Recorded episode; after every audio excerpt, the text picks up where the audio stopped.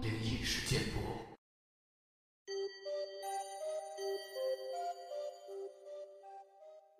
嗨，你好，欢迎来到今天的奇闻事件部，我是主播莫大人。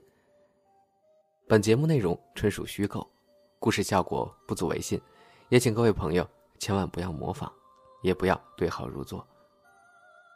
大家都在网上看到过营口坠龙和松花江坠龙的事件吧？松花江坠龙的地点我没去过，不过营口，两年前我在那儿工作，倒是去到过那个地方。这两件事儿是被人炒得火了起来，甚至营口坠龙事件，还有龙骨存世。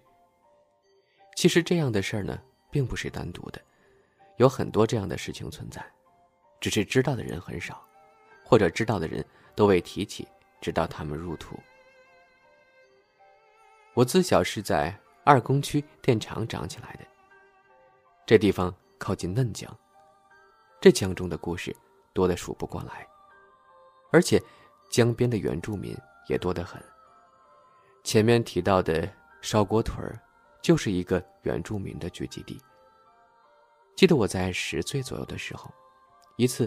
去烧锅屯玩耍，因为太爷爷那一辈在烧锅屯生活，直到父辈们才离开，所以烧锅屯的住民都认识我。那天刚进屯子，一位白胡子爷爷就笑呵呵的叫我过去。说实话，我小时候长得非常可爱，特别讨老人家喜欢，只是现在变了样了，长脸了。那老爷爷。姓什么叫什么，我早都忘了，就记得他是我见过的第一位百岁老人。第二位是我太爷爷。那位老爷爷把我抱在怀中，逗了我一会儿。那时候他已经有九十多岁。太爷爷见了他也要尊称一声叔叔，叫我们叫他老祖宗。可老爷爷不同意，只是也让我们叫太爷爷。那天在老爷爷身边玩了一会儿，就撒娇的对他说：“老太爷爷，我想听故事，就像我太爷给我讲的一样。”虽然他总让我们叫他太爷爷，但我还是不敢那么叫，只能在前面加一个“老”字。老爷爷怜爱的刮了我鼻子一下，说了句：“调皮。”接着说。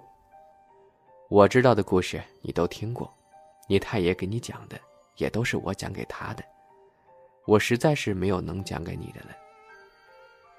我听他这么说，不依不饶，最后老爷爷磨不过我，就给我讲了一个嫩江坠龙的故事。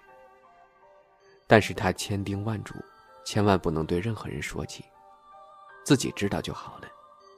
我也同意了。老爷爷就捋了捋。浅金的胡子，悠悠的讲了起来。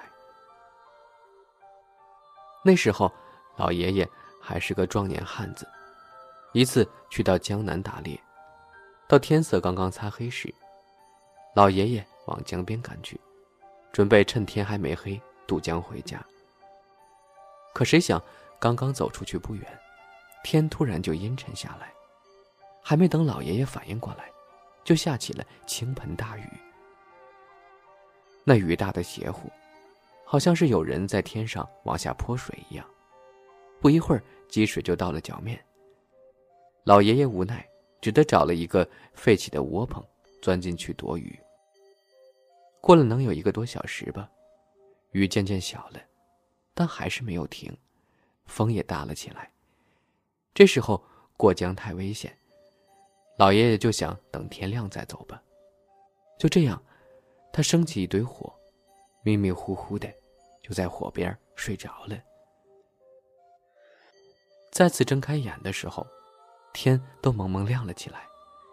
他收拾了一下，钻出窝棚，本想着回家，但一想，大雨过后，一些野物都该出来活动了，正是打猎的好时候，就没有着急往家走，把昨天打的几只野兔扔在窝棚里。堵上门，就往森林的深处走去。当走出大概三里地吧，他突然闻到一股子鱼腥味儿，而且有响鼻声，像是马的响鼻。老爷爷好奇，扒开一人高的野草钻了过去，想看看究竟是什么东西。当他扒开身前的野草，那声音更加清晰了。可还是没有看到究竟是什么东西发出来的声音。前面又是一片野草，那声音还是不时的传来。老爷爷就顺着声音走了过去。当他再次扒开野草，顿时就被眼前看到的怪物惊呆了。这是怎样的一个怪物呀？长长的身子，满身鳞片，身长有三米多。头很像是牛的头，但是额头正中却长着一根尖细的角。大大的眼睛半睁着，阵阵鱼腥味钻进鼻子，太臭了。老爷爷愣了片刻，突然想起来，这怪物跟传说中的龙长得很像，除了是独角的，这就是一条龙啊。老爷爷当时就跪了下去，冲着这怪物磕起头来。嘴中还嘀咕些什么。这怪物看到老爷爷的行为，微微睁大了一点眼，看了一眼老爷爷，打了个响鼻，又把头转了过去，微微闭上了眼。看他的样子，好像是在享受一样。老爷爷见这样，以为他遇到了什么麻烦，或者是饿了，就马上回到窝棚里，拿出那几只野兔，跑了回去。远远的将几只野兔扔到怪物嘴边。那怪物闻到了血腥味儿，睁开眼睛看了一眼老爷爷，低头一口就吃了一只野兔。吃到第三只就不再吃了，而是把剩下的仍还给了老爷爷。老爷爷看到野兔身上那怪物的口水，也没觉得恶心，马上跪下又磕了几个头。就抱着野兔回家了。到家就把野兔往锅里一扔，开始煮起来，也没拔毛，没开膛，就那么囫囵个的煮了。他早就听人说，龙涎可是不可多得的宝物，吃了能够强身健体。全家人不解老爷爷到底发什么神经，他也没跟人说，因为他回来过江的时候。隐约听到有个声音跟他说：“不要告诉别人。”他也听了话，没敢提起。野兔煮熟了，没放佐料，但却香气扑鼻，全家忍不住流起了口水，也都不再去管老爷爷的怪异举动。这一家人就将这一锅白煮野兔吃的连点汤都不剩，吃完还意犹未尽的。后来也想学着这样去做野兔。都被老爷爷制止了。他也不说为什么，大家也就不再问了。那顿水煮野兔真的是让他们无法忘记。说来也奇怪，自从老爷爷他们吃了这锅野兔之后，身体越来越硬朗，就连常年有病的老爷爷的弟弟，都开始身体渐渐强壮起来。他们家的人都活了很大岁数才去世。老爷爷更是活到了一百一十岁左右才去世的。老爷爷讲完了，我问他：“那个怪物呢？后来你又去找了吗？”他笑笑说：“没有。当晚回来，我就做了个梦，梦里就是那条龙对我说：他那天因为不语劳累，本想趁夜在那儿休息一阵，没想到睡过头被我发现了。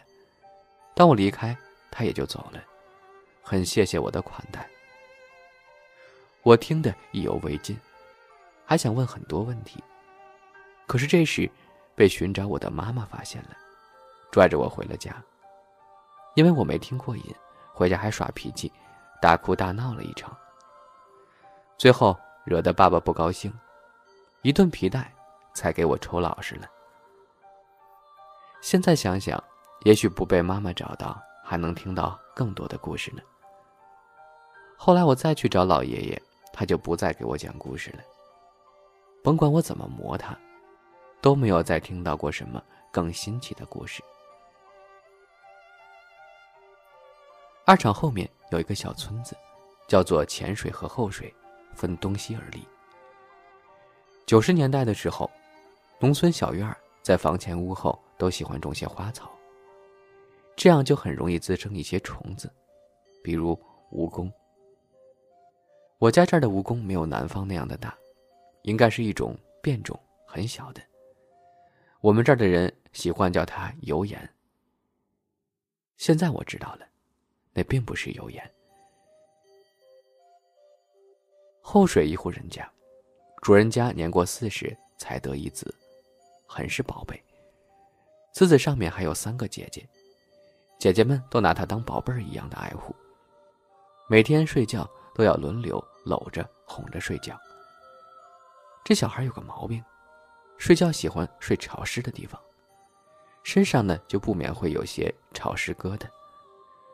父母姐姐们劝过很多回，但这孩子就是不听。到他十四岁时，不能再有姐姐们搂着睡了，就分房而睡。他的屋子也被他弄得潮气滔天。